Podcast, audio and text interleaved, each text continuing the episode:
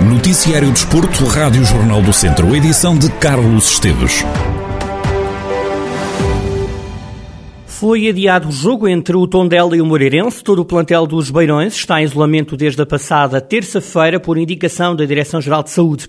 Esta quinta-feira, o plantel, equipa técnica e staff terão nova ronda de testes à Covid-19. Para já, cinco jogadores do Tondela estão infectados pelo novo coronavírus, aos quais se junta o treinador Paco Ayestaran. Perante este cenário, o Tondela solicitou adiamento à Liga, o Moreirense concordou e a Liga, depois de ouvir os dois clubes, reagendou o encontro para o dia 3 de janeiro do próximo ano. De qualquer forma, este pode ser um dia decisivo para perceber qual a dimensão do contágio no plantel do Tondela.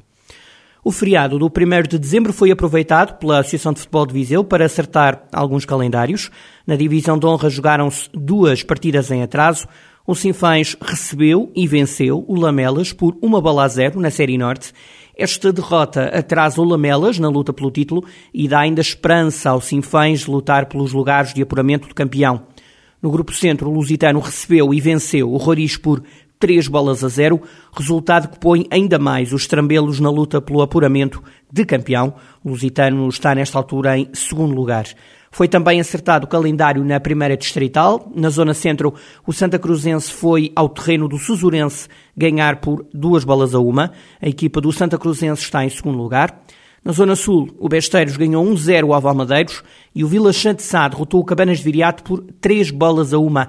Com estes resultados, o Besteiros está em segundo lugar na Zona Sul e o Vila Chã é terceiro desta série.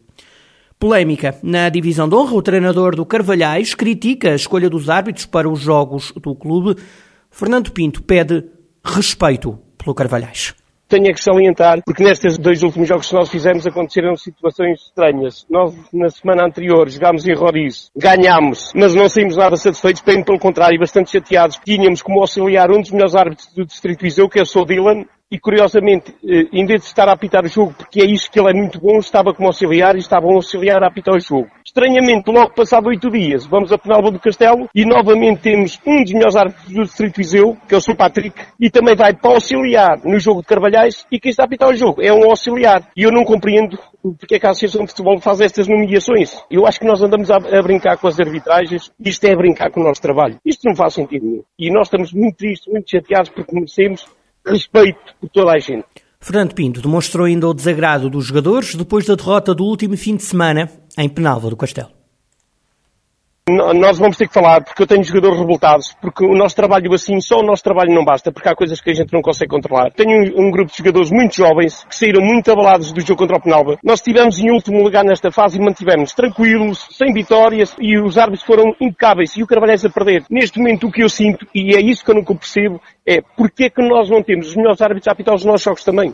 Fernando Pinto e as queixas à arbitragem, contactado pelo Jornal do Centro, o presidente do Conselho de Arbitragem da Associação de Futebol de Viseu, Rogério Santos, não quis comentar para já as declarações do treinador do Carvalhais. Carvalhais, que joga no próximo domingo, a 12 jornada da Divisão de Honra da Associação de Futebol de Viseu, perdeu a liderança no Grupo Centro na última ronda, recordo, derrota em Penalvo do Castelo e empate do Lusitano de Vilmoinhos frente ao Sátão, fez o Sátão saltar para a liderança desta Zona Centro com mais um ponto do que o Carvalhais. Na divisão ao derby da região de Alfões, frente ao Oliveira de Frades, o treinador do Carvalhais, Fernando Pinto, diz que está à espera de um jogo empolgante contra uma equipa que tem muita qualidade.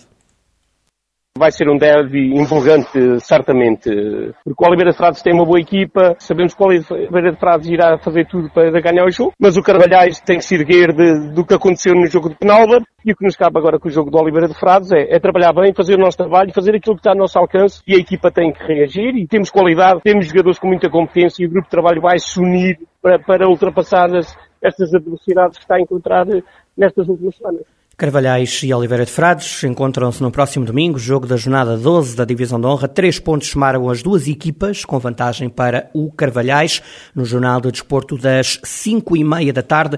Vou contar-lhe a antevisão, vou, vou passar a antevisão do Rezende e também do Mortágua para o próximo fim de semana. Jogos da Divisão de Honra, muito futebol ao longo do distrito para acompanhar no próximo fim de semana. Para já, dizer-lhe, de Vilmoinhos para o estado norte-americano da Flórida, foi este o percurso que no último ano Maria Lagoa fez no futebol feminino. A convidada do Centro Desportivo desta semana iniciou a carreira em Viseu e conta com mais de 30 internacionalizações pelas camadas jovens da Seleção Nacional. Em entrevista exclusiva ao Jornal do Centro e à Rádio Jornal do Centro, Maria Lagoa admite que a paixão pelo futebol foi crescendo com o tempo. A viziense tem 18 anos, tem brilhado nos Estados Unidos. Na primeira época, ao serviço do State Seminoles, foi campeã e esteve nomeada para o 11 do ano. Maria Lagoa assume que conseguir conciliar a escola com o futebol foi o motivo principal para se mudar para a América do Norte é de facto uma diferença enorme. Mas tudo começou por causa da escola. A minha família queria que eu continuasse com os estudos, mas também tinha o objetivo de jogar ao mais alto nível. Começámos a ver as opções que havia em Portugal e chegámos à conclusão que se calhar o esforço que eu teria de fazer para conciliar os estudos e o futebol seria muito grande. E então começámos a ver algumas alternativas fora do país e chegámos aos Estados Unidos. Aqui dá para conciliar os dois e, e ao mesmo tempo jogar ao mais alto nível, sermos tratadas como profissionais. Quanto ao futuro, Maria Lagoa não descarta um regresso à Europa para jogar naqueles que considera ser os clubes de elite do futebol feminino. Por enquanto, o meu objetivo é tirar o curso, é acabar o curso, que é 4 anos, e depois, se possível, eh, jogar na Europa, numa, numa liga europeia. Mas também não sei o que é que vai acontecer, mas por enquanto o objetivo é mesmo primeiro acabar aqui o curso e depois ver o que é que, o que, é, o que virá. Maria Lagoa esteve no Centro Desportivo desta semana. Pode assistir à entrevista exclusiva em jornaldocentro.pt e na página de Facebook do Jornal do Centro. A fechar, dizer-lhe que o Académico de Viseu está na quarta eliminatória da Taça de Portugal de Handball. Os academistas foram a Lamego derrotar o Académico Clube por 27-38.